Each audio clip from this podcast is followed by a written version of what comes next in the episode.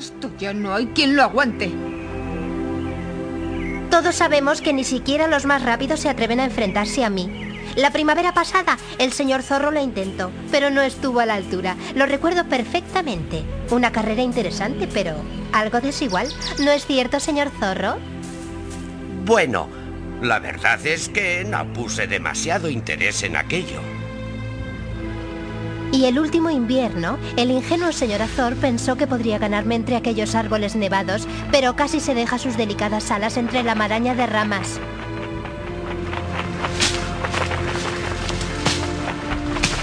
Sí, bueno, esto eh, tenía los músculos de las alas un poco fríos y... Ya, ya, ya. Las alas frías y el pico caliente, ¿no es así? Pero bueno, esto es insultante y no voy a permitir que... Incluso aquel pequeño ratón que estaba de paso por el bosque hace dos inviernos lo intentó. Me llevaba la delantera en aquel túnel de nieve, pero al fin pude adelantarme y gané la carrera. Después de aquella derrota, no volvimos a verle al pobre. ¿Y por qué no vas a buscarlo y desapareces tú también una temporadita?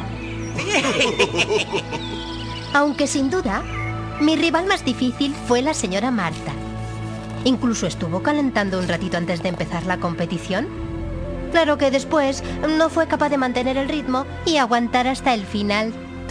La nieve estaba demasiado blanda y eso sin duda me perjudicó, porque peso más que tú.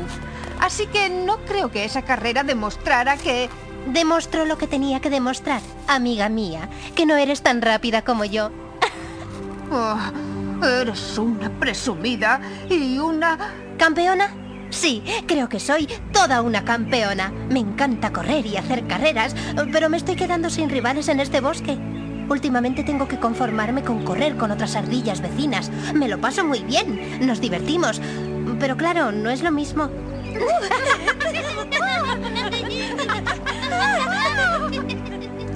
Correr contra vosotros es mucho más entretenido. Pero al parecer, queridos amigos, tenéis demasiado miedo ¡hop! de volver a quedar derrotados y humillados por mí. Y os tiemblan las patas en cuanto pensáis en esa idea. Ya te lo hemos dicho. No queremos correr contigo. Eres una pesada. Ser el más rápido no lo es todo en la vida. Algún día se te terminará la suerte y entonces verás. Sí que era presumido ese pariente nuestro, ¿verdad, mami? Así es. Y los animales del bosque estaban deseando darle un escarmiento, pero no sabían cómo. Hasta que un día... Ya veo que os vais a quedar ahí parados. Creo que sois más lentos aún de lo que pensaba.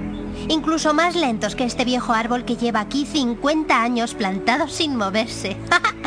Probablemente hasta él os ganaría si echarais una carrerita. De manera que he pensado que a lo mejor... eh, eh, oh, oh, ¿Qué ocurre? Oh, oh, ¡Ay, no puedo moverme! ¡No puede moverse! No puedo creerlo. No puede ser.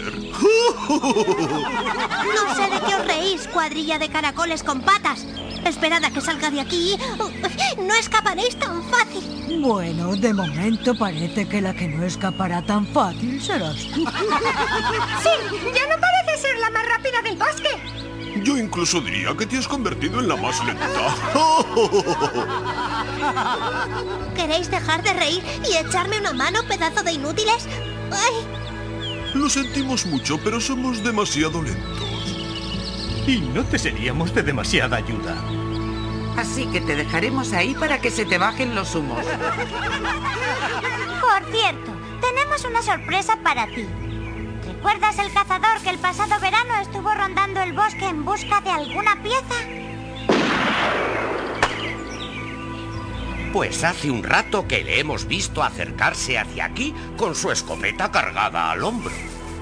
Yo diría que debe estar a punto de llegar, ¿verdad, señor carpintero? De un momento a otro, señor Faisán.